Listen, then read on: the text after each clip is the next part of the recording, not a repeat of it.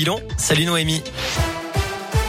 Salut Cyril, salut à tous. On regarde tout de suite vos conditions de circulation. Je vois que pour l'instant, il n'y a pas de perturbation particulière à vous signaler.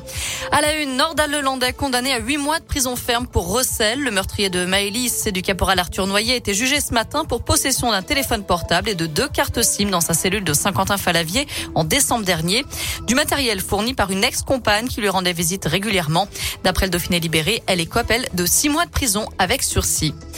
Six mois de prison avec sursis, c'est aussi la peine infligée à un professeur de piano accusé d'agression sexuelle sur ses élèves dans l'Ain.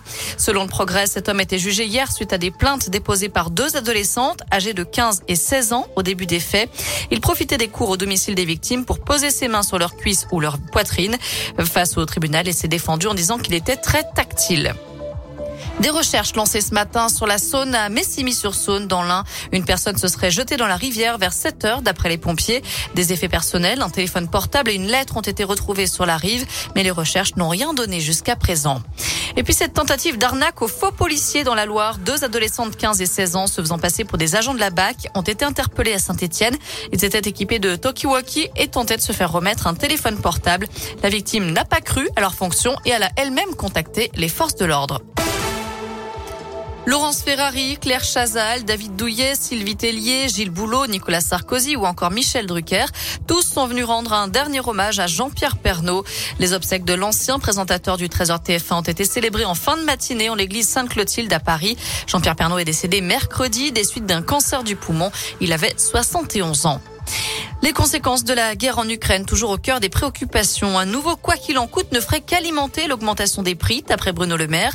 Le ministre de l'économie compare la situation actuelle au choc pétrolier de 1973. C'est comparable en intensité et en brutalité, d'après lui.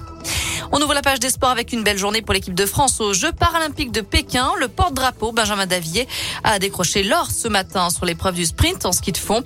C'est la sixième médaille des Bleus, la quatrième en or. Du cyclisme à suivre aussi avec l'arrivée du Paris-Nice dans la région, un contre-la-montre d'un peu plus de 13 km entre Domérat et Montluçon dans l'Allier. Demain, les coureurs sillonneront les routes de la Loire et de l'Ardèche. Et puis on termine avec un mot de foot et ce choc à suivre ce soir en Ligue des Champions. Le Real Madrid reçoit le PSG, c'est à 21h en huitième de finale retour. Voilà pour l'essentiel de l'actu. On jette un œil à la météo pour cet après-midi.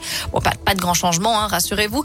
On garde ce beau soleil et le ciel bleu. Les températures grimpent jusqu'à 16 voire 18 degrés cet après-midi dans la région. Demain matin, le ciel sera légèrement voilé, mais il fera pas très froid. Euh, des, des, températures qui avoisineront les 7 voire 9 degrés. Et demain après-midi, toujours un léger voile nuageux, mais encore une fois, les températures grimpent jusqu'à 16, 17 degrés dans la région. À tout à l'heure.